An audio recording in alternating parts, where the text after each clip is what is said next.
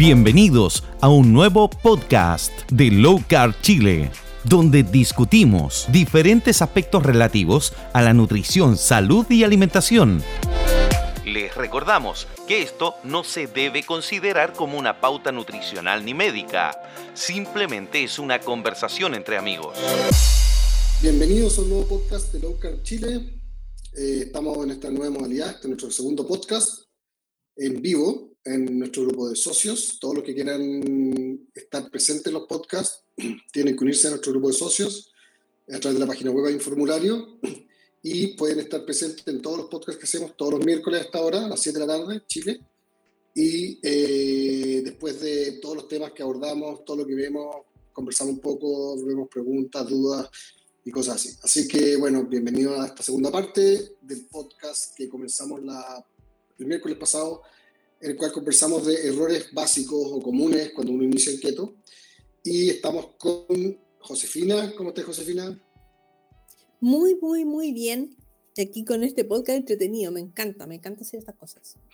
Qué bueno. También con Mañoso, que está con un poco de problemas técnicos. No sé si puede responder, Mañoso. Sí, sí, estoy aquí eh, al habla. Qué bueno, qué bueno. Démosle. Entonces, voy a hacer un. Voy a nombrar solamente los puntos que vimos en la vez pasada. Son uno, poca proteína y no variada, muchas plantas, comer hipocalórico, poca grasa, miedo a la grasa, mal aplicado el Bulletproof Coffee, falta de electrolitos, sodio, potasio, magnesio, que produce finalmente malestares. Esos fueron los puntos que abordamos, que conversamos en el podcast pasado. Y en este nuevo podcast vamos a ver otros puntos que nos quedaron pendientes, quedaron igualmente interesantes. Y comenzamos. El número 6, que es abuso de los frutos secos. Frutos o postres keto, en realidad. Frutos secos o postres keto. Y vamos a, ver más o menos de qué se trata eso. Dale, José, parte tú. Ok. Mira, voy a partir con una consulta que me hicieron hoy día en el Instagram. Y me dice una, una persona, ¿sabes qué? Yo llevo como eh, tres meses haciendo dieta keto, eh, ya estoy haciendo ayunos, pero no he bajado más, más de centímetros y no sé por qué será. Eh, porque yo como todo lo permitido, ¿será acaso que es porque yo como eh, de las harinas permitidas todos los días? yo, em, en realidad, ahí tienes tu respuesta. O sea, lo más probable es porque estás comiendo harinas permitidas que son derivados de los frutos secos. ¿Y por qué hablamos del abuso? Los frutos secos también son un SOS, no es para llenarse con ellos, por eso hay una cantidad limitada de, frutos secos a comer, y que siempre nosotros partimos como para dar un número, a mí no me gusta dar número, pero a veces las personas necesitan como ese conteo, 30 gramos diarios como máximo, 30. Entonces, si yo pienso en una harina de almendra, que es de un fruto seco, ¿Cuánto tendría que comer? 30 gramos. El problema es que las personas no comen esa cantidad, comen mucho más y se están llenando más de frutos secos que de comida real y además un error. Creen que comiendo frutos secos agregan más grasas.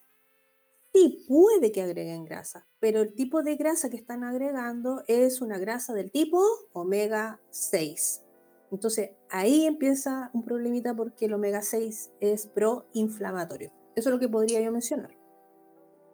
Y hay otro tema eh, con los frutos secos que yo sé que le pasa a Diego, a mí también me pasa, y es em, lo adictivos que son. Bueno, los postres igual son adictivos, pero eh, el otro día conversábamos con Diego que yo no me puedo comer un paquete de, de, de 40 gramos de. Un, perdón, no me puedo comer un puñado de, de almendras. Eh, me como el paquete entero. no puedo comerme una, Pregunta, ¿pero te las comes crudas, tostadas, saladas? ¿Cómo? Eh, depende, depende. Depende. Todas. Eh, me gusta todas las formas. O las tuesto en, oh. en, en, algún aceitito con sal ahí y voy inventando. Tostadas y saladas son una droga, pero droga de la Son una droga, sí, ese es el tema. Y, yo creo por el lado de la sal, más que del fruto solamente, la sal. Porque si te come la almendra cruda, sin sal, eh, tiene otro sabor. pero cuando sí, eso como que me patea.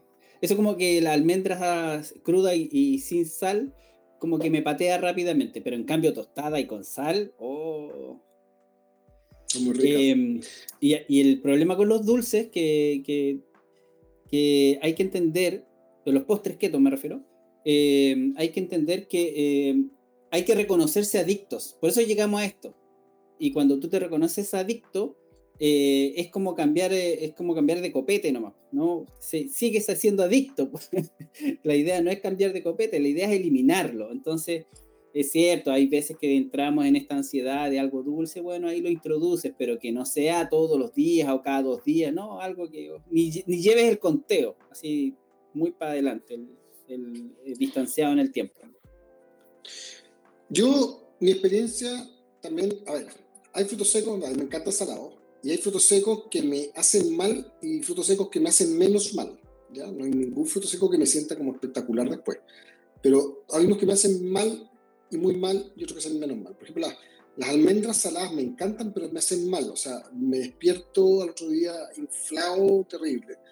Pero, por ejemplo, descubrí las avellanas chilenas que no me hacen tan mal en realidad. ¿ya? Eh, será porque son más semillas, puede ser, no sé. Pero las avellanas europeas me hacen pésimo, o sea, cosas que me hacen mal son las avellanas europeas, las chilenas no.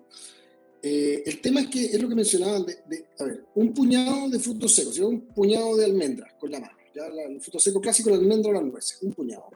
No caben muchas almendras y muchas nueces, ¿ya? O sea, cabe un resto que uno le pone un estándar y dice, ok, un puñado es suficiente. Si tú haces harina, en un puñado te pueden caber 200 gramos de harina, o sea, 150 gramos de harina. Esos muchos frutos secos.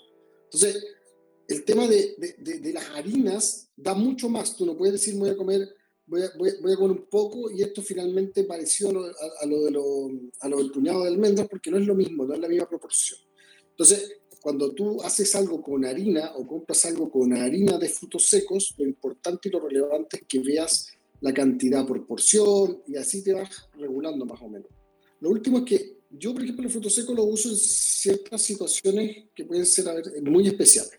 No como siempre ni tengo para comer entre medio cuando tengo otras cosas, pero sí me gustan mucho cuando estoy eh, trabajando fuera de la casa.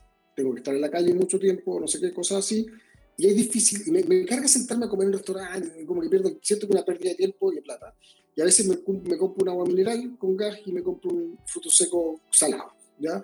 Y eso, y eso me hace por último estar tranquilo, como y después listo. Pero es en ese momento solamente, no es, no es permanentemente, ya es algo que pasa muy de repente y, ahí lo hago. No es un, o sea, si ustedes creen que con el fruto seco les va a ser como de comida, no olviden, no es una comida.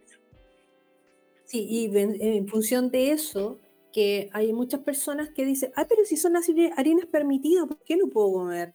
A ver, eh, puede ser permitida, pero no significa que tengas que comer todos los días y a cada rato, ¿ya? Porque eh, como pasa con algunas personas que, puede que les, no les haga mal em, el brócoli, por decir algo. Ah, pero es una verdura permitida. Sí, es permitida, pero si te inflama, te hace mal, eh, la evitas. Entonces, en el caso de las harinas, de las harinas que, estas, eh, que son como la de almendra, de linaza, de nuez, de maravilla, hay un montón de tipos de harina, la verdad que cualquiera de esas sigue siendo harina. Y nosotros en nuestros grupos de apoyo, cuando alguien quiere comer algo porque tiene adicción por, por comer pan o la textura, les decimos que elijan una comida de la semana para poder hacer ese pancito, ese muffin o qué sé yo, pero con la dosis correspondiente. Si esto, es como, porque si no sería cambiar un vicio por otro, cambiar pan por otro pan. Y, mm. decir que el pan nuevo es como, eh, no, como es permitido, es saludable, puedo comer, pero, pero siempre empieza el problema de que abusan de este producto y, hay alternativas mejores. Hay mucho, mucho mejores. Eh, por ejemplo, con que si alguien hace un apanado, un producto como pescado apanado, eh, un dato, hagan chicharrones, los dejan bien crujientes, los muelen y ocupan los chicharrones molidos como, como harina para el adobo y, y quedan muy, muy ricos y es mucho más sano que una harina de almendra y más barato, más económico. Si tampoco es obligación comprar este tipo de harina, ¿ya?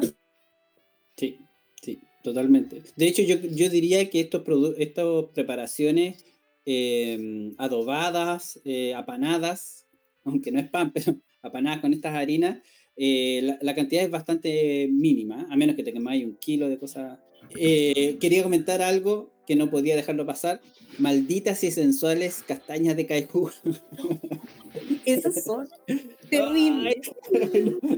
no, y ahí entra el tema de la adicción, ¿cachai? Yo me reconozco un adicto a las castañas de cajú o cayú, como dicen algunos. Eh, así que, ¿qué hago? No las como, porque si, si las veo enfrente me las voy a comer, es obvio. Y, comprarlas. A mí me pasa con los pistachos, y a pesar que los pistachos son altísimos en carbohidratos, sí que trato de evitarlo lo máximo posible. Y lo que sí como... que creo que andan por ahí son súper altas. De hecho, yo hice una publicación en Instagram de los frutos secos y semillas, para que no la confundan, porque son distintas, ¿cierto? Y coloqué la cantidad de hidrato de carbono de las castañas de cajú y de, las, de los pistachos. Entonces, para que lo tengan presente, que si alguien los come, sepa de que eh, tienen un buen contenido de carbohidrato importante y muy importante. Sí. Ya. Veamos el, próximo punto. Eh, ya. Yo hablo del café. Dale. Falta de hidratación y abuso del café. Yo no quiero que hables tú solamente del café porque ahora vi, un, uno de esos medios mormones así que no toman café. Así que yo no, yo voy a defender el café, ¿sabes? Yo voy a defender el café en este podcast. Voy a hacer un. Falta de hidratación y café. Ya es mañoso más neutral. Eh, eh, el Diego no puede defender el café porque tú tomas ese café en polvo que no sabe nada. Bueno, pero me gusta. Em, bueno, no, el café, a ver, eh, hay unos seres odiables como el marido de la Josefina, que tiene un superpoder, decimos nosotros, y no le afecta el café. Aunque se tome uno a la una de la mañana, a la una diez está durmiendo. Yo no soy así. ¿ya? Tiene un eh, superpoder, es increíble. Sí. Bueno, Josefina también sé que no es así. Eh, y con el paso del tiempo aprendí a que no debía tomar café pasado del mediodía. Y, y sí, hay un efecto, eh, un efecto importante. Y, y la broma que me tiró el, el, Diego ahora, que me imagino que lo, quienes nos escuchan no saben, eh, yo estaba en un proceso de dejar el café. Estuve, eh, hice dos intentos, en el primer intento no alcancé a durar cuatro días, y ahora ya llevo, no sé cuánto llevo, más de un mes, pero, pero cada tanto he tomado café, eh, pero ya no, no, llevo la cuenta. Lo que hice fue perder la adicción a ese café. Eh, Así que ahora eh, lo, podríamos decir que lo disfruto, pero en realidad me pasó algo extraño. Al volver a tomar café ya no lo sentí tan rico como antes. Entonces no tomo tanto, porque como que lo rechazo ahora. Eh, ¿Qué, le, sentiste de extraño? Así como, es como, eh, no sé, cuando dejaste de tomar Coca-Cola y volviste a tomarlo y era tomar jarabe para la tos. Algo parecido, algo muy parecido. Sí, sí, algo muy similar. Eh, la diferencia es que antes yo me tomaba cuatro tazas de café de grano y yo iba en el segundo y deseaba el tercero y deseaba el cuarto. Me gustaba mucho el olor y todo, todo un cuento, hay todo un rollo. Y, cuando lo, finalmente lo logré dejar, eh, pasó un tiempo, como una semana y algo, y probé uno, pero no tenía ese deseo, sino que lo probé a ver qué pasa. Y me pasó esto, sentí el rechazo. O, no sé si el rechazo, sino que no el gusto que, el gusto que tenía antes. La adicción. Así que la adicción la, perdí. Sí. Y bueno, y es reconfortante eh, levantarte y no necesitar ese café, porque antes era como que necesito el café para empezar a funcionar. Y de hecho era una de las primeras cosas que yo hacía. Y, y ahora como que me desligué, como que me, no, no dependo del café para empezar. Eh, defensa del café, por favor. Ya.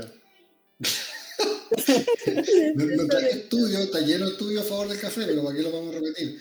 Lo que voy a decir es que, claro, ya, eh, ya hagamos, una, hagamos un punto. Efectivamente, hay gente que, que, que ciertas horas toma café y le da insomnio, no duerme, no sé qué. Eh, a mí no me pasa, ¿ya? eh, no me causa ningún problema. Pero ¿sabéis qué? Yo creo que también tiene que ver con tu, con tu trolismo a mí, que yo tomo café que no es café. Yo igual tengo una cafetera francesa, ¿ya? Eh, igual tengo café de grano, que grano molido finalmente, me da lo mismo, lo encuentro rico. Pero no tomo cuatro de esos. O sea, yo me tomo un café de grano molido cuando tengo un invitado, cuando viene alguien a mi casa y hago un rico café. Pero si no, yo tomo, no sé, café. Me da lo mismo el café, encuentro rico. Le pongo una gotita de crema y tomo. Pero sabéis que yo creo que es porque es una asociación y el café efectivamente es una droga. Y yo soy adicto a ciertas cosas y siempre he sido una persona siempre buena para asociar adicciones. Y normalmente las adicciones vienen asociadas. Aquí viene también con el tema de los frutos secos. Fíjense. Si uno se acostumbra a comer almendras frente al computador, cada vez que uno se sienta al computador le van a dar ganas de comer almendras. ¿ya? Eso es una asociación. A mí me pasaba, yo fumaba, yo fumaba mucho. Eh, hace como 10 años dejé de fumar fumaba harto, no sé, porque para salir un carrete tenía que darme dos cajetillas. Y eh, me sentaba a hablar, por, o sea, por teléfono, a conversar con un amigo, me sentaba en el computador, tenía que estar fumando. Dejé el cigarro y ahora tengo que estar con un café. O sea, por eso no tomo café de grano, tomo café que no es café finalmente, eh, que es más suave, no le echo mucho y no me causa problemas. Y, lo, y, yo me despierto, me tengo que tomar un café sí o sí. Eh, media mañana me tomaré otro, y me tomaré otro después de almuerzo y me tomaré un cuarto por ahí. Y ese sería mi día, pero no me causa problemas y estoy tranquilo y estoy, no, encuentro que sea una adicción que me esté dañando como lo hacía el cigarro. Así que no es tanto una, no es tanto una defensa del café, pero sí es un control, que yo siento que es, mía, es la adicción que tengo que yo puedo controlar y que no me está matando ni dañando. Dale, José. Sí, no, quería mencionar que por ejemplo, a mí me pasa ahora que yo me tomo un café de en polvo, nada más, del baratito, en la mañana, pero es uno normal, un tazón normal con un poco de, nata o crema para cortarlo, porque a mí el café solo no me gusta. Eh, y también después, ahora que estoy estudiando, tenemos un, lo que sería una hora de patio, un recreo de media hora, y me voy a un café que está a la vuelta de la escuela y ahí es el único lugar que he encontrado que me sirven café, café con, con crema batida, que me han dado fotos ahí en, el grupo. Pero no, me, no he tenido problemas. Yo creo que el hecho de que estoy haciendo muchas cosas, que estoy estudiando y qué sé yo, ya no tengo ese problema para poder dormir que antes yo tenía. ¿ya? Que el tema del cortisol, que alguien preguntaba por ahí si te afecta el cortisol. Claro, claro que sí, pero no es el único factor. Entonces, eh, no he tenido tampoco, como les digo, no he tenido problemas para dormir, porque estoy tan cansada que me acuesto y ya me duermo. Y, y claro, hay personas que no tienen problema. ¿Para qué vamos a negarlo? No tienen problema. Pero hay otras que sí tienen que reducir el consumo de café, especialmente de grano. Hay que diferenciar cuando hablamos de café de grano, café instantáneo, liofilizado, porque, porque el contenido de cafeína también es distinto en cada uno de ellos. Oye, hay que eh, acotar eso, o bueno, en mi experiencia, que yo empecé a tener problemas para dormir, incluso no tomando café después del mediodía. Eh, eh, porque era tanto, me tomaba estas cuatro tazas dentro de la mañana, pero era igual tanto que me afectaba. Y así que después bajé a, a descafeinado, café de grano descafeinado. Y se me quitaron los problemas para dormir y después con el paso del tiempo aparecieron nuevamente. Y, mm, y cuando me paso al té, y eso es lo curioso del café, que después investigando y leyendo, eh, el té tiene tanta o más cafeína que, el café. Entonces, eh, pero nunca tuve problemas con el té, este problema de adicción del té. Y es porque eh, se han encontrado más de 800 sustancias en el café que no se sabe qué crestas son. Entonces, mi problema con el café no es la cafeína, es algo más que está dentro de estas 800 sustancias que nadie sabe qué son. ¿Cachai? Y no es. Y tiene eh, propiedades que se están descubriendo. El café moviliza grasas. Entonces, normalmente el café da energía. O sea, especialmente para eh, que es keto, en ayuno, un café de jaramillo. ¿Cachai? Para, para, quienes nos escuchan, yo soy de estos, de estos tipos que tienen los triglicéridos altos, incluso estando en keto. Y Diego encontró, eh, fue un estudio, fue un testimonio, no me acuerdo, que el café em, eleva los triglicéridos Y claro, pues yo ahí lo, lo encontré y lo asocié lo, me gustaría hacerme unos exámenes un tiempo más. No es que te haga que tengas triglicéridos estancados en la sangre, ojo, no es que el café haga que se te estanque como cuando uno tiene resistencia a la insulina, lo que hace el café es que libera esos triglicéridos hepáticos. Finalmente estáis botando energía al torrente y, estáis usando, y la termináis de usar porque estáis haciendo keto. Entonces, de repente, para alguien que hace keto y hace deporte, un café puede ser una bomba de energía mucho más que para alguien que no hace keto. No, yo no he visto ningún estudio ahí, pero puede ser algo interesante de repente. Para alguien que haga mucho deporte, tomarse un café en ayuno, prueben de repente le da energía.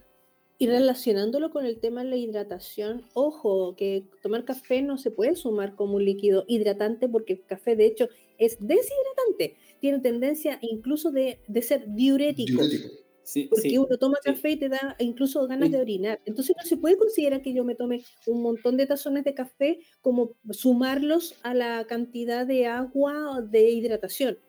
Y por otro lado, el tema del té, hay personas, y hubo un caso que nos comentaron hace mucho tiempo atrás, eh, de una persona que mm, también no podía dormir en la noche y se dio cuenta que era el té verde el que tomaba él en la noche y no podía dormir. El té verde no se puede tomar tampoco en la noche. Entonces, no le echemos la culpa solamente al café, ¿ya? pero ah, nosotros tenemos que aprender, incluso el mate, si no me equivoco, el mate también provoca subidón, entonces también tiene problemas las personas para dormir si toman mate en la noche. Sí, oye, y otra cosa que es curiosa, porque eh, es reconocido por todos que el café provoca adicción. Y, y, hay estudios, mil estudios a favor del café y hay otros mil estudios en contra del café. Curiosamente, lo mismo que pasa con los carbohidratos. es exactamente lo mismo. Y con la grasa y con la carne y con todas las cosas en realidad. No, pero, pero las grasas no provocan adicción. pues. Ah, no, no, por adicción no, tenés razón. Eh, ya, veamos el próximo. Veamos el próximo que es pensar en formato tradicional, desayuno, eh, almuerzo, eh, cena. No, antes de ese se nos olvidó el tema de la, hidratación, que es sumamente importante hidratarse en este, en este cuento. Ah, sí. Por, por un montón de factores. uno de los principales que hemos notado, o que yo he notado, es que la gente cuando se mete a esto toma poca sal cuando hay falta de, sodio es porque no vas a generar sed. Es lo mismo que cuando vas a, comprar comida china y pasáis toda la tarde tomando agua, es porque había mucho, mucho sodio en ese, en ese alimento y quieres apagar esa sed con agua. Entonces, cuando te metes a keto, muchos no le aplican tanta sal a sus comidas y por ende no toman tanta agua. La sed hay que crearla. Ya, eso de que eh, hay que tomar un litro, dos litros, tres litros, no, o sea, es, es como que el cuerpo te va a pedir cuánta agua beber para mantener un equilibrio, porque tampoco es la idea tomarme 5 o 6 litros de agua y estar todo el día orinando y haciendo trabajar a los riñones en, forma absurda. es, especialmente para, especialmente las personas que eh, empiezan a tener de nuevo estreñimiento, ojo, que, a pesar del magnesio tienen estreñimiento, que empiezan tal vez con dolores musculares o hasta con calambres, ojo con el consumo de agua, ojo, porque hay que tener un equilibrio. Algunos dicen, yo me tomo el magnesio, como mi sal regularmente, pon atención al agua, tal vez te está faltando esa parte. Entonces, eh, la hidratación es muy importante eh, en este tema de la alimentación. Eh, hay un punto que tiene que ver con que hay un punto que tiene que ver con que cuál es la razón de por qué necesitamos agua y especialmente cuando estamos empezando en keto.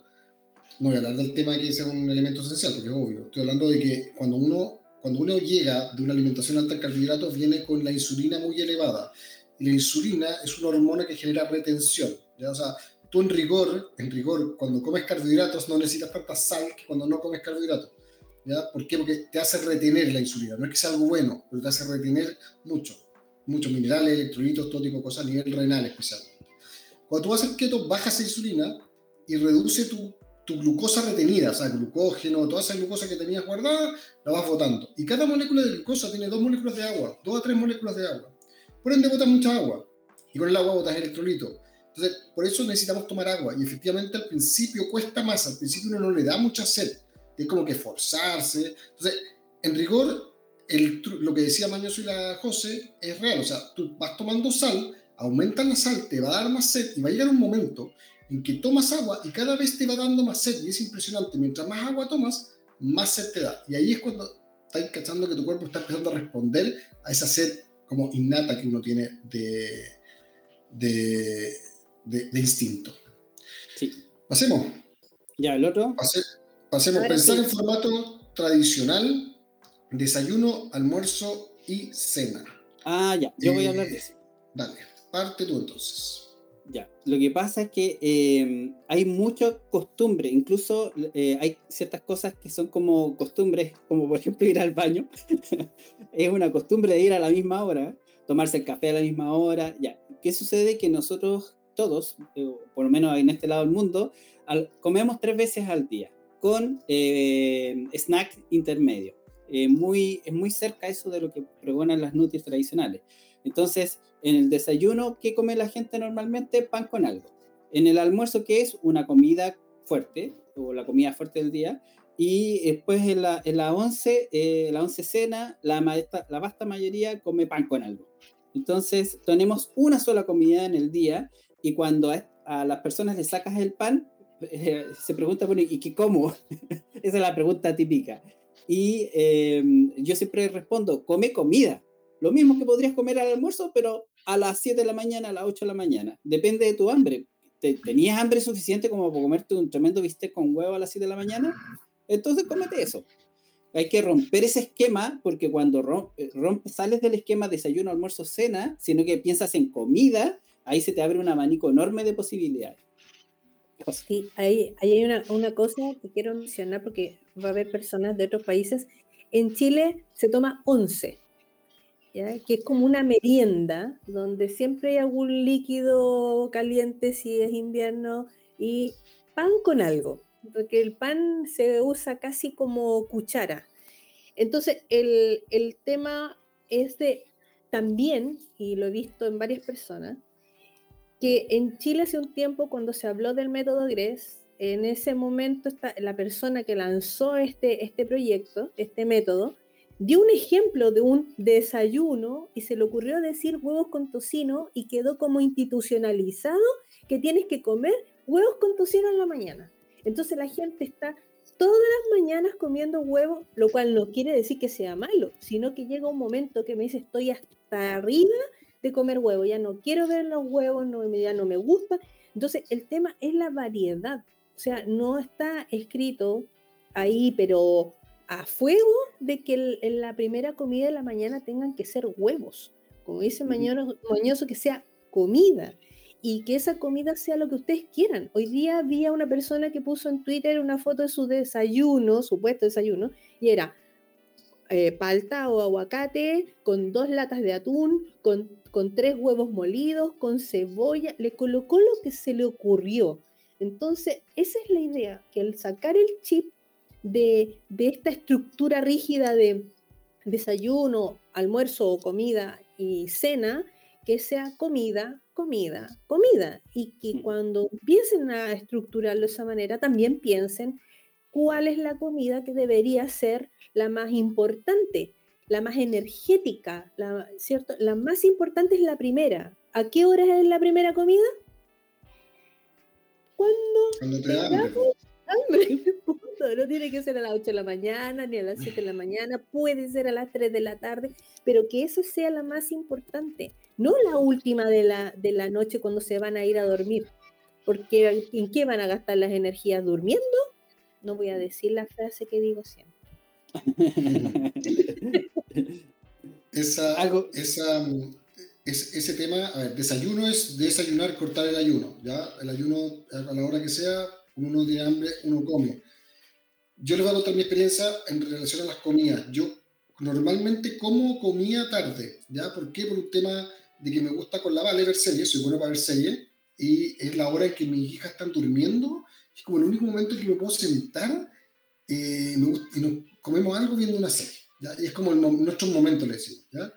Pero efectivamente despertaba súper incómodo, ¿ya? Y despertaba incómodo, despertaba mal de la guata, y hicimos un cambio de repente como en la noche, pero son momentos muy esporádicos que no hacemos un ceviche o algo especial, pero normalmente estoy comiendo, me despierto, me carga comer de, la mañana, pero me está empezando a dar hambre tipo 12 el día.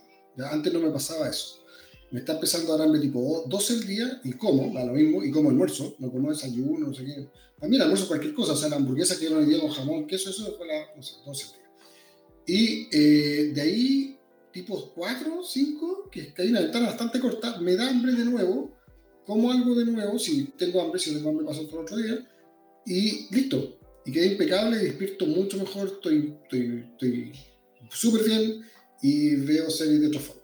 Eh, chao, no sé, no comemos nada, pero vemos series. Pero ese es como el, ese es como el, finalmente el, el, cambio que hicimos en algunos momentos. Otros días nos hacemos un asadito que las 7 en la noche y, esto tranquilo. Pero en el común de la vida traté de bajar un poco el horario de la comida porque sí despertaba con la guata pesada y me caía mal. Oye, ¿les puedo contar una experiencia que me pasó? Dale, dale. Que en una oportunidad tuve que viajar a, a Perú a un trabajo y era una empresa grande con estos eh, cocinas o, o, acá le decimos casino a los restaurantes que están insertos dentro de la empresa, que tienen estas típicas tres opciones de, de entrada, tres opciones de fondo, tres opciones de...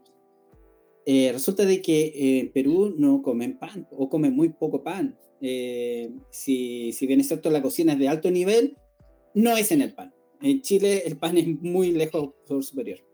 Y por esa misma falta de comer pan por una semana, cinco días fueron, cinco días que no podía tomar desayuno con pan. No había, no, no casi nunca hubo pan. Y y como y en ese tiempo yo no era keto, era normal, o sea, comía de, lo, de todo y eh, comía de estas formas. Era, era claro.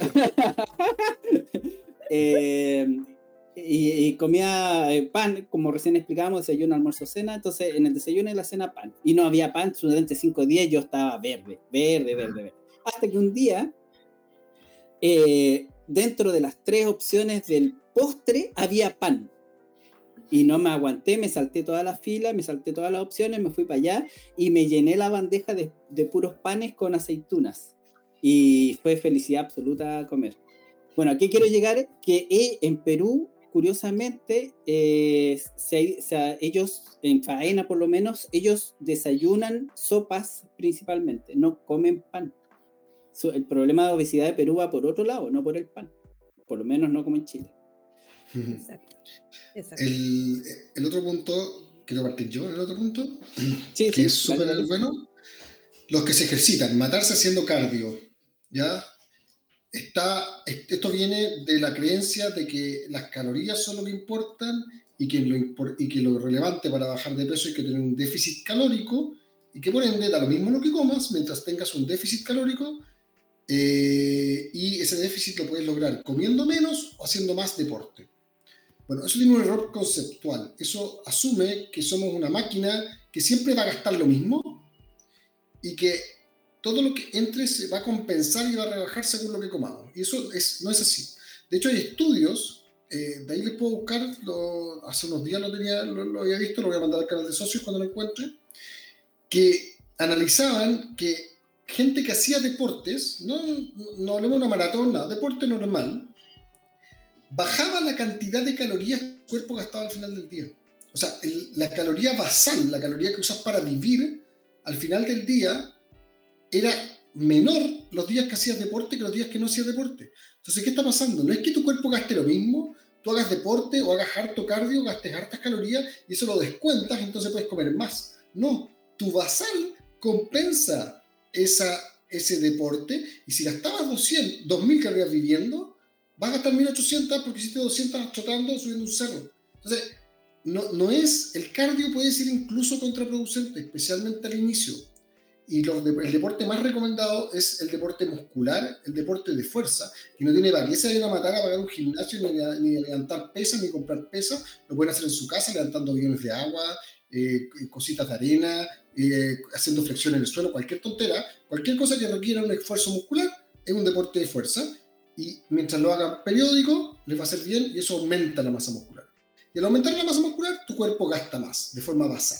Y eso es, lo que, ese es el objetivo que tienen que perseguir. Sí, ahí, este tema lo hemos conversado varias veces en los chats y causa polémica por, por quienes adoran correr. Eh, pero lo que yo siempre digo, si no estás haciendo nada, eh, hacer cardio es una opción, pero con miras, como dijo recién Diego, con miras a, hacer otro tipo de deporte.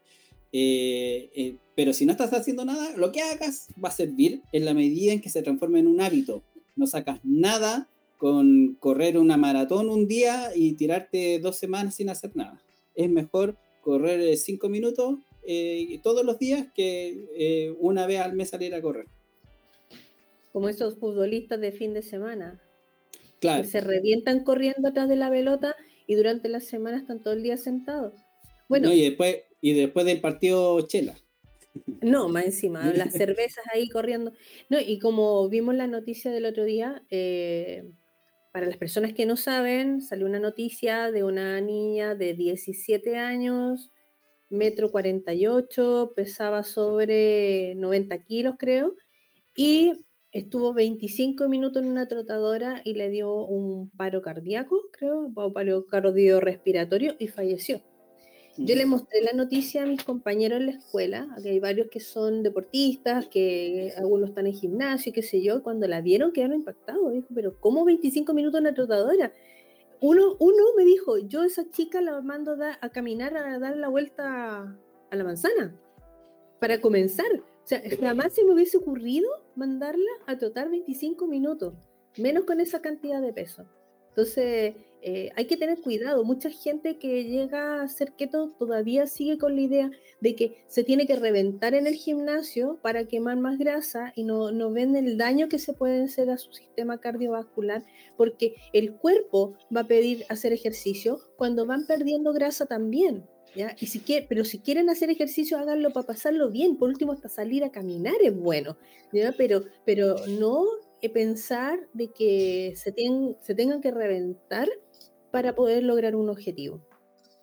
El cardio es progresivo, el cardio es un buen ejercicio cardiovascular, más que muscular. El cardio sirve para el sistema pulmonar, para el sistema cardíaco, pero de forma progresiva, o sea, como dice la José, si no hacen nunca cardio, caminar está bien, pasear a los perros está bien, y después cuál es la próxima intensidad que le dan, en vez de caminar plano, caminen en alguna cuestión con pendiente. O sea, vayan poniéndole un poquito, de repente caminen, llegan a la plaza y en la plaza hacen un poco de ejercicio, en algún tipo de juego, en cualquier juego de fierro se puede hacer cualquier ejercicio. Y vayan poniéndole un poco más de intensidad a ese tipo, después prueban trotar un poquito, pero si les gusta, hay gente que le encanta trotar, hay gente que, que lo pasa bien, le emociona, a mí me gusta andar en bicicleta, al grupo, por ejemplo, al tuto le encanta trotar todas las mañanas y carga trotar, hagan lo que les gusta, finalmente. Si, si les gusta, súper bien. Mal no les va a hacer si lo hacen progresivo y busquen siempre mantener una buena masa muscular. Eso está totalmente relacionado con la longevidad. O sea, la masa muscular está, o sea, cuando uno va a una persona adulta eh, de la tercera edad y dice, a ver, esa persona llega a su tercera edad sin masa muscular, no hace nada, se sienta, se le ve el pellejo y los huesos, ahí es cuando ya está mal está ahí, al final. O sea, lo importante es mantener un buen, un buen estructura corporal. Veamos, veamos, veamos. El próximo es este súper corto y fácil y se lo voy a dar a la profe. Eh, Yo iba a sugerir lo mismo. Por favor, leer bien el manual de instrucciones, sobre todo en el suplemento. Leer, leer, leer. leer, Claro, así para todo. A ver, eh, por favor, leer bien el manual de instrucciones. Para quienes escuchan el podcast, cuando una persona busca eh, nuestro, nuestro apoyo, nuestra ayuda, le generamos un documento donde aparecen varias instrucciones generales y entre esas el ítem de suplementación. Eh, y especialmente colocamos fotografías de productos chilenos, ¿ya? así que si hay personas que son de otros países se pueden contactar igual con nosotros porque hemos visto o podemos ayudarlos a elegir bien esos suplementos. ¿Y por qué digo esto? Especialmente para la gente que tiene ese manual de instrucciones. Lean bien los ingredientes, por favor, y tomen en cuenta de que independiente de lo que podamos nosotros eh, ofrecer, no, no sé si ofrecer, sugerir más que todo, es porque hemos visto que esos productos son los correctos. Y que en la farmacia, aunque le digan, no, si es el mismo, en la farmacia les van a vender lo que ellos quieran, no lo que ustedes necesiten. Entonces, si nosotros les decimos, mira, eh, tal vez tú necesitas triptófano, no sé, por dar un ejemplo, necesitas el triptófano. Vas y cómprate este, de esta marca, cómpralo en este lugar. No, llegan, van y se compran uno que tiene aminoácidos, vitaminas, minerales, un delfín, patas de araña, y tiene un montón de cosas metidas en una tableta o en una cápsula que al final lo de triptófano es lo mínimo y se tienen que tomar como cuatro cápsulas para poder llegar a la dosis recomendada. Y eso pasa con el omega 3, pasa con el magnesio, pasa con eh, hasta con la sal. Porque la sal es sal, pero, ah, que cuál, que la de la Himalaya, que la vitamina C, que sea sin azúcar. Y no estamos hablando de que la suplementación sea obligatoria de todo tipo de vitaminas o minerales, sino que nosotros sugerimos suplementación en omega 3, en magnesio y la sal. No hay otra cosa. Mm, y, vitamina C en casos muy puntuales también se sugiere. Todo el resto tiene que provenir de los medicamentos, o sea, perdón, de los alimentos que nosotros consumamos. ¿ya? Y tampoco el multivitamínico. El multivitamínico, eh, ah, no sé, voy a, voy a ser un poco mm, políticamente incorrecta, pero para mí un, multivitamínico es una pérdida de dinero, porque es cosa de mirar la cantidad de ingredientes que hay que meter en una cápsula, no alcanza ni dosis ni para mi gata. Ya, es tan pequeñitas las cantidades que tendrían que tomar muchas cápsulas diarias para poder notar tal vez algún efecto de multivitamínico. Entonces, eh, ¿Dónde pueden encontrar información? En la cuenta de Instagram de la fundación, arroba. Ahí se han colocado fotografías de los productos, de cuál es el uso, las sugerencias que damos para eh, eh, los suplementos en Chile y que en general la suplementación, en el caso del magnesio, no la venden prácticamente, no la venden en las farmacias que son de nombre, sino que son en, muchas veces de forma naturista. Así que sí, no, de hecho todos los días, si no me equivoco, el manual queda también. ¿ah? Eso porque, aunque no haya estado grupo de apoyo, que han ahí socio y para que lo, el que lo necesite, pregunta nomás. Exacto, ¿ya? Entonces está el manual de instrucciones, dice a qué hora tomárselo, qué cantidad, lea los ingredientes, si, si dice, por ejemplo, magnesio, el óxido de magnesio, no lo compren. Aunque les diga la persona en la farmacia, no, si es lo mismo, dice óxido de magnesio, no lo compren, ¿ya? Igual que el omega 3, tú si es el mismo omega 3, si no sale la dosis que está en el manual, no lo compren, porque a veces sale más caro y tienen que tomar mucha cantidad. Así que eso es lo que podría yo aportar por el lado de leer. es, una, es una buena herramienta. A mí cuando gente me pregunta, eh, me manda mensaje por Instagram o no sé qué, o, un amigo, no sé, oye, ¿cómo empiezo esto? ¿Cómo hago esto? Agarro, PDF, ahí está. Eh, y si te interesa seguir estudiando, vaya a ver los documentales y una vez que haya visto los documentales, haya leído el manual, te interesaba, te gusta, y pues después conversamos. Así como va a estar lateando desde el principio de la Así que una buena herramienta para la persona que le pregunta a usted y ahí tienen todo listo. Sí, de hecho yo también hago algo parecido. Alguien me pregunta, ahí está. Y hazme llegar tus dudas. Y si pasan dos o tres días, y me ha pasado muchas veces, y no me preguntan nada, es porque nunca hubo interés. Exacto, eso, es un buen filtro. Sí, una cosa que, que dicen por ahí que hablan de la vitamina C, está en el manual de instrucciones. Pero en los casos puntuales, porque por ejemplo la interacción de proteínas con magnesio y con vitamina C eh, promueven la producción de colágeno.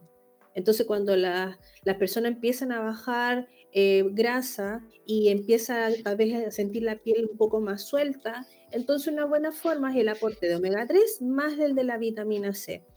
Pero, pero va por ese lado, ¿ya? No es que ustedes lo necesiten si están comiendo correctamente una alimentación baja en carbohidratos. Ya, veamos el último, es decidir realmente si quieren seguir nuestra sugerencia, de que hay muchas cuentas errando en la alimentación cetogénica y las hará equivocarse, dudar y cometer errores básicos. ¿A qué vamos con esto? Mira, nosotros no hacemos esto, no una atención médica, atención nutricional, aquí no, no hay una pauta, si ustedes quieren ir médico, al médico, no hay ningún problema. Eh, aquí nosotros lo que hacemos es, si ustedes investigan, deciden y dicen, oye, quiero eh, hacer este tipo de alimentación, me parece interesante, encuentro que es la forma correcta, eh, nosotros el apoyo que brindamos es a enseñarte cómo se hace bien. O sea, la información que está, nosotros te enseñamos cómo se hace correctamente. Para eso estudiamos los estudios, vemos todo. No hacemos una asesoría, lo que hacemos es básicamente eso. O sea, si tú, tú tienes la opción, te metes a grupos de Facebook, a Google, está toda la información, nosotros hacemos, hicimos el filtro, lo aprendimos, llevamos años estudiándolo y te entregamos la información correcta. Eso es finalmente, eh, no es otra cosa que eso. Y eh, no sé, José, ¿algo respecto a esto? Y yo quiero mencionar de que nosotros em, no, no podemos, a ver, ¿cómo lo, ¿cómo lo podría plantear? Pero si hay una persona que me dice que está con nutricionista, que va al médico y, me pregunta a mí qué opino yo, o sea, eh, si tú estás con, con profesionales de la salud, algo que yo no soy, yo no puedo darte ninguna indicación. Y si tú decides cuidarte eh, con las indicaciones que te dé tu médico y tu nutricionista, perfecto, ya tomaste la decisión. Lo que yo puedo opinar aquí está de más. Y por eso nosotros, cuando ofrecemos nuestro apoyo, es, es un poco dar un salto de fe con un grupo de personas que sin ser del área de salud, como dijo Diego, hemos leído, hemos ido aprendiendo, compartimos estudio y todo, y vemos la experiencia con las personas para hacer lo mejor por cada uno de ustedes. Entonces, e, e, ese, esa, esa, em, esa confianza, eh, eh, lo ideal es que no andar picoteando en un montón de redes sociales porque, ah, es que leí que tomar agua con limón reduce las grasas, por decir alguna cosa. O leí de aquí que hay que tomar bicarbonato. Eh, si nosotros no lo indicamos, no se hace. Sé que pueden existir dudas, pero traten de no andar picoteando en redes sociales porque casi muchas redes sociales se aplica el a mí me funcionaísmo. Y es como que a mí me funcionó, entonces por eso lo doy a entender. No, a mí me funcionó comer frutos secos en la mañana y hacer ayuno de 24 horas. es ridículo. A esa persona tal vez le funcionó, pero no.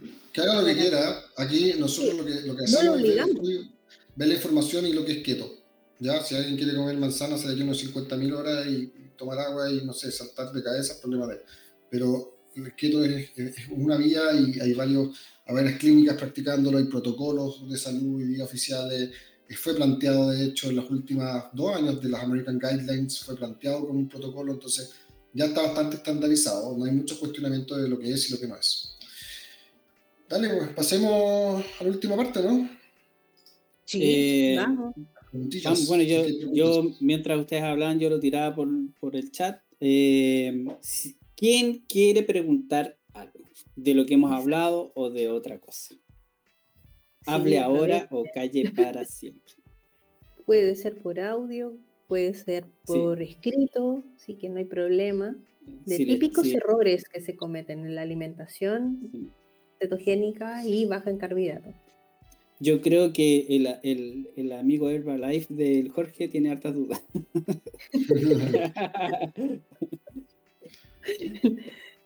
No, resulta interesante. Bueno, en, en, general también quiero, quiero sumar un poco eh, Suplementación, por favor, no se anden suplementando porque sí.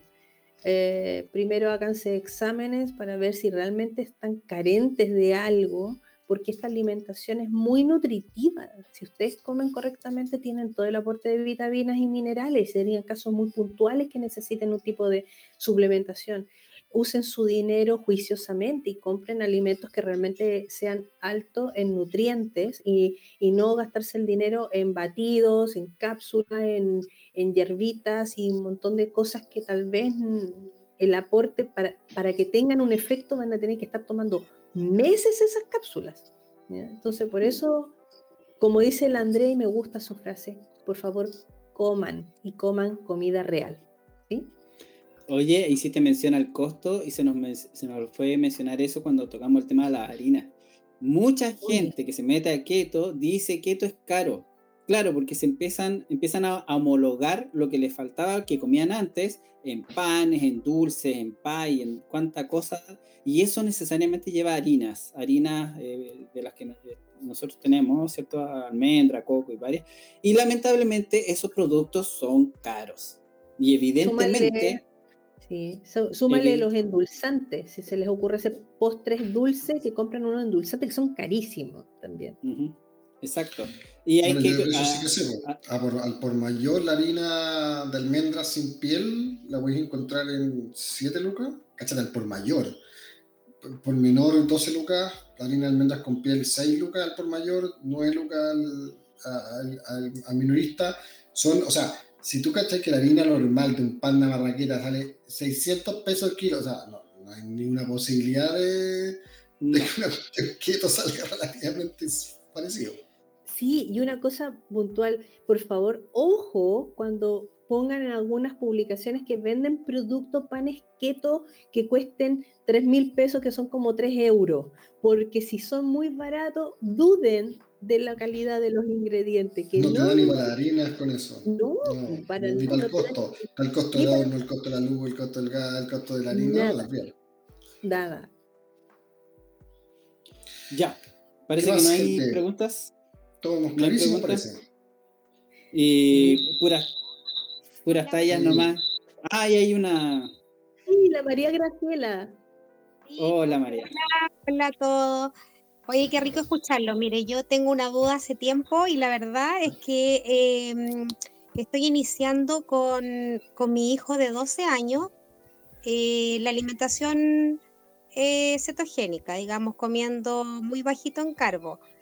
Pero yo no sé si eso tiene contraindicación para él, porque él está gordito, está obeso, o sea, tiene mucho sobrepeso, porque comen cositas dulces con mi marido, con mi otro hijo, entonces yo estoy tratando a él de eh, ponerlo como en línea conmigo, pero yo no sé si tendrá él que, que tener algo diferente a lo mío. Mira, yo tengo una niñita de 7 años eh, y tengo una guagua que es keto, o sea, desde que nació fue keto, y si los carbohidratos no son esenciales a la edad nuestra, no son esenciales cuando somos chicos, no son esenciales cuando están embarazadas, no son esenciales cuando somos viejos, no son esenciales nunca, No son esenciales en algún momento. Lo que ocurre es que los niños, como las personas, las mujeres embarazadas, en lactancia, tienen mayor gasto, ¿ya? Y además están en crecimiento, por ende requieren una calidad y cantidad de nutrientes mayor. Entonces, lo que hay que preocuparse con los niños es que coman bien, buena calidad, buena comida y además que no y que coman suficiente, ¿ya? Un niño no puede estar poniéndolo mucho en ayuno ni cosas así, el niño tiene que comer, ¿ya? Cuando tiene hambre. Y que coma buena comida porque está en crecimiento. Requiere buena grasa, requiere desarrollar su cerebro, requiere una estructura celular importante. Entonces, lo que más hay que preocuparse es eso, más la calidad. No todos los días la, la misma comida, no todos los días salchichas con queso, no o sea, tratar de variar buenas carnes, buenas verduras, darle con contundencia, no pura lechuga. Eh, y eso, eso, es lo que diría yo y basado también en mi experiencia, porque yo, mis niños sí, a mis dos hijas les doy quieto, básicamente. Eh, bueno, yo no, no, tengo hijos chicos, pero tengo una, el caso de mi sobrina de 5 años, que bajó considerablemente, mucho, mucho diría yo, y, y, el, y, el, único que yo te puedo transmitir es que eh, todo lo que dijo Diego, pero lo que le pasó a ella es que, eh, a diferencia, porque el Diego dijo que tenía dos, dos hijos y una, uno nació quieto, entonces él, ese, ese niño nunca sufrió o pasó lo que vivió el mayor, que hubo un tiempo en donde comía lecera. Entonces, cuando pasan a keto, extrañan esto.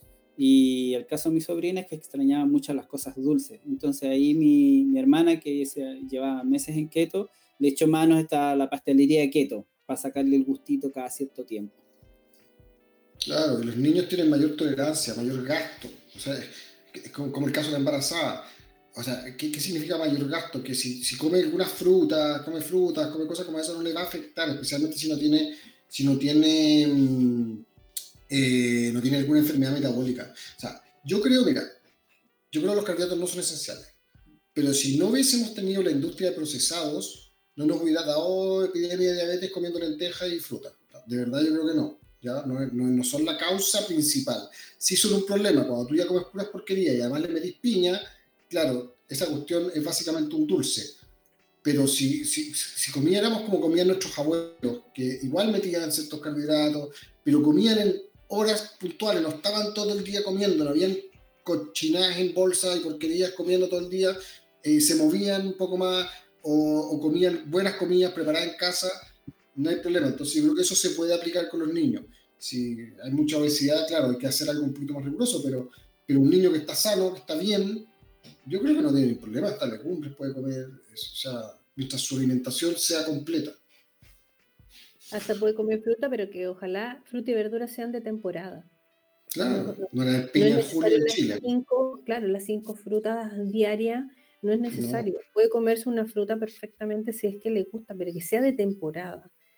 O sea, volver a la, comida real. Cuando hablamos de comida real, no solamente que sea ultra procesados, sino que sea lo que tú podrías incluso tener en tu casa. Eh, si pudieses tener una vaca o tener gallinas, sacar huevitos, hacer mantequilla, pero eso, pero tú en tu casa no vas a hacer doritos, ni margarina, ¿cierto? Ni aceite de girasol. Entonces, a, eso es lo que, lo que apunta eh, la alimentación real y consciente. Ya pues, eh, llegamos a la hora, parece. Eh, gracias a todos por estar. ojalá se vayan sumando cada vez más. En el primero se sumaron menos y ya sumaron más.